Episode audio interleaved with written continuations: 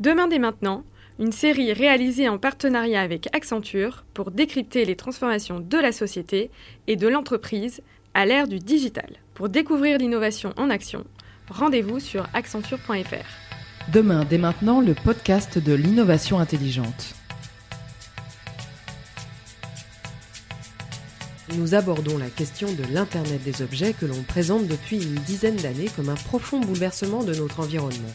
Les objets qui nous entourent, Michel, peuvent-ils devenir de véritables internautes? Pas tout à fait, Rachel. Un réfrigérateur, par exemple, ne va pas surfer sur Internet ou envoyer des emails. En revanche, il peut émettre des informations et commander automatiquement, par exemple, des bouteilles de lait lorsque sa réserve s'épuise.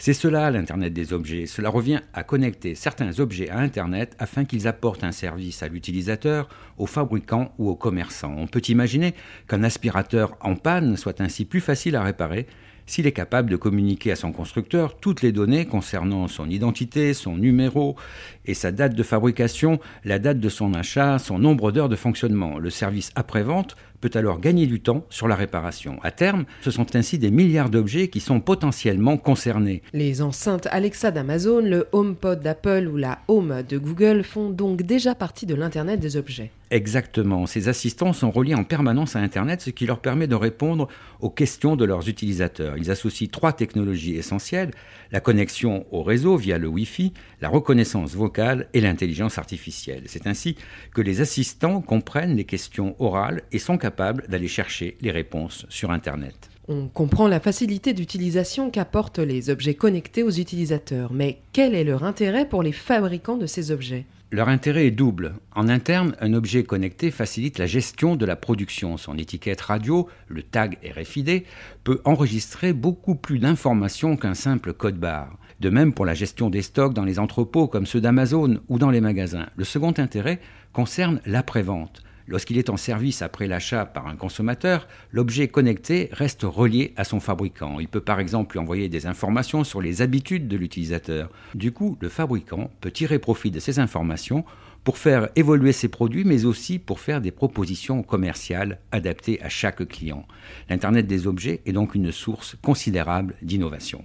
Le téléphone mobile n'est-il pas déjà un objet connecté? Absolument, c'est même le tout premier appareil à faire partie intégrante de l'Internet des objets. En effet, le smartphone n'est pas seulement connecté au réseau téléphonique sans fil, il est également relié à Internet par Wi-Fi. Avec le GPS, il est aussi possible de le localiser précisément. Ainsi, le téléphone mobile peut déjà transformer une voiture en objet connecté. Les applications des objets connectés sont donc sans limite. Pour en savoir davantage sur ce sujet passionnant, en particulier en matière de stratégie des entreprises concernées par l'Internet des objets, nous avons rencontré Max Blanchet, qui est directeur exécutif chez Accenture Stratégie.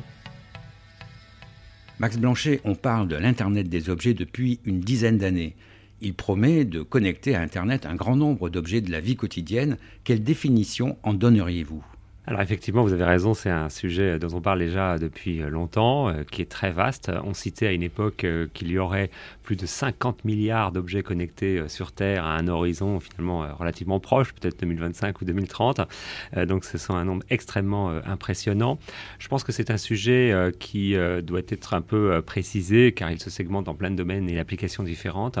Alors si on fait une définition, puisque c'est telle est votre question, une définition, je dirais, au sens large, je un téléphone portable est déjà euh, un objet connecté que tout le monde a aujourd'hui on se pose pas la question de dire tiens je vais prendre mon objet connecté pour, euh, pour téléphoner. Un ordinateur, euh, il y a déjà 20 ans, 30 ans, était déjà un objet connecté. donc ça c'est la définition un peu large où tout est connecté. Ce qui est un peu nouveau aujourd'hui, c'est plutôt de parler, donc, comme vous l'avez dit, d'objets de la vie courante qui deviendraient connectés alors qu'ils ne le sont pas aujourd'hui.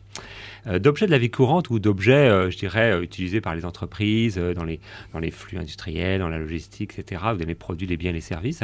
Et un objet connecté, alors à quoi ça sert? Eh bien, cet objet va pouvoir parler, donner des informations, donner des informations sur son état ou sa localisation. Et à partir de là, si ces objets sont connectés, on peut imaginer au par-dessus développer un certain nombre de, services. Dans la grande consommation, moi, un exemple que j'aime bien, c'est ce que Gillette a sorti, qui est le rasoir euh, connecté Euh, et en fait, pourquoi est-ce qu'il est connecté ce rasoir? Bah, C'est parce que Gillette s'est aperçu que euh, au bout de la, dernière lame de rasoir, donc de son rasoir, les, les gens en fait l'utilisaient le plus longtemps possible parce qu'ils n'avaient pas envie de, ou pas le temps d'aller recharger des recharges. Et donc du coup, le rasoir étant connecté, il détecte qu'il n'y a plus de lame de rasoir dans le rasoir et automatiquement, il envoie donc un ordre pour dire ben faut réapprovisionner des lames de rasoir. Voilà, c'est un projet qui existe, euh, qui a été euh, qui est mis sur le marché et qui est très emblématique euh, de, ce type de, de, produits connectés. Donc la voiture devient connectée, le lieu de la maison devient connecté et puis donc dans l'entreprise aussi beaucoup d'objets connectés vont apparaître. Donc voilà, donc on voit que c'est un, un, domaine qui va pénétrer effectivement énormément énormément de la vie courante et la vie des, des entreprises. Justement, quel conseil vous donnez à vos clients, par exemple, pour déterminer quelles sont les, applications qui peuvent être développées, les objets concernés par cette connectivité ou pas, et euh, comment donc se déterminer euh, et établir une stratégie en la matière alors, ouais, c'est une très très bonne question, tout à fait. je dirais que j'ai vu souvent des cas où les clients, en fait, partent trop vite sur la solution technique. Ah, objet connecté, formidable. Prenons cette technologie-là et connectons des objets. Et puis après, on va voir ce qu'on pourra en faire. Quoi. Et quand vous êtes trop, euh, entre guillemets, à, pousser la technologie d'abord et à voir ce que vous pourrez en faire, bien souvent, bah, vous tombez sur un échec quelque part. Et j'ai vu quantité de cas où, finalement, euh, bon, il y a une bonne idée, ou fausse bonne idée au départ, on utilise la technologie, on essaie de la pousser, d'utiliser, etc. Puis ça donne quelque chose qui est soit pas rentable, soit pas utile, soit euh, peut-être rentable, mais, mais pas déployé ou pas adopté, etc. etc. Donc, il faut revenir en fait aux, fondamentaux de base. Le fondamental, euh, les fondamentaux de base sont que on doit d'abord répondre à un besoin euh, donc euh, par, exprimé par le client, que ce soit le consommateur hein, ou que ce soit un besoin d'un opérationnel. Et ce besoin, c'est de répondre à une insatisfaction quelque part sur un certain point. Il faut que cette insatisfaction soit importante pour que, euh, d'abord, elle doit être bien comprise, pour vraiment comprendre quelle va être l'application qui va satisfaire ce besoin ou ce pain point, comme disent les anglo-saxons, donc point de douleur.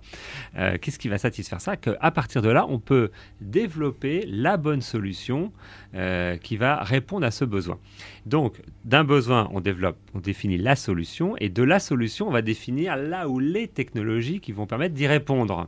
Et peut-être que l'Internet des objets en est une, mais peut-être qu'il y a aussi d'autres façons de répondre aux mêmes besoins avec la solution. J'ai vu quantité de cas où, justement, en faisant comme ça, eh bien, les entreprises ont, redesigné en fait une autre solution avec une autre technologie qui finalement s'est avérée alternative à l'innovation de départ, mais en même temps extrêmement fructueuse. Voyez Donc ça, je l'ai vu ça des quantités de fois. Donc voilà un peu le conseil que je donnerais aux, entreprises. Est-ce qu'il y a des cas où le, le, besoin, lui, est exprimé par le consommateur et où c'est le consommateur qui peut être gagnant? Alors oui, euh, moi je c'est un autre exemple d'objet connecté que j'aime bien.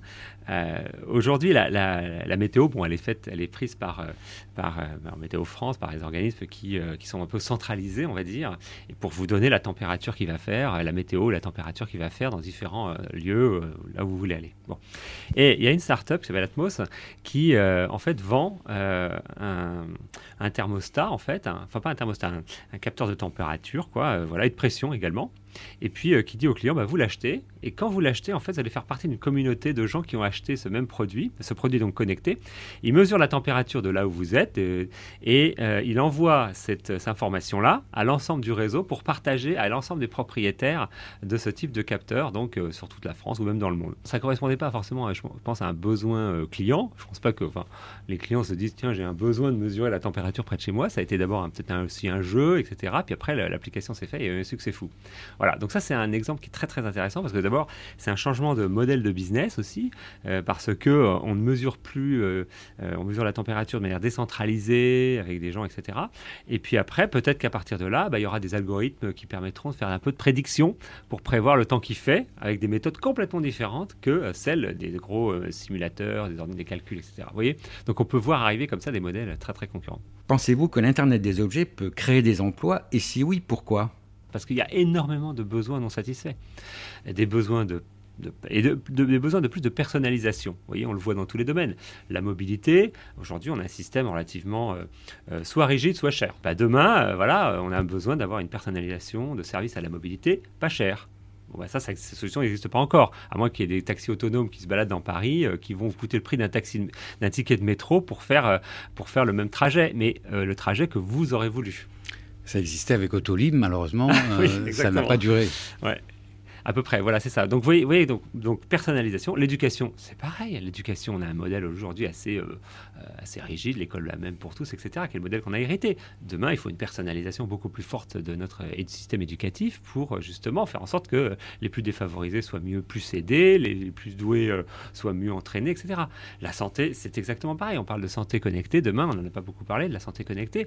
Mais là aussi, encore une fois, énormément d'applications sont en train d'être faites, des capteurs qu'on peut porter sur soi-même pour prédire des crises cardiaques ou, euh, des, de la consultation, de la téléconsultation pour pouvoir désengorger les urgences qui sont, qui sont pleines à craquer de gens qui viennent pour voir le docteur en allant aux urgences. on peut avoir euh, voilà, différents types de solutions qui vont permettre de personnaliser davantage aussi la, santé, de prédire, etc. Donc je pense qu'il faut, faut, être positif euh, par rapport à tout ça. Merci à Max Blanchet pour cet éclairage sur l'Internet des objets. De quoi mieux nous préparer à cette nouvelle technologie dont nous découvrirons l'étendue des applications au cours des prochaines années. En attendant, nous vous donnons rendez-vous la semaine prochaine pour un nouvel épisode de Demain dès maintenant, le podcast de l'innovation intelligente.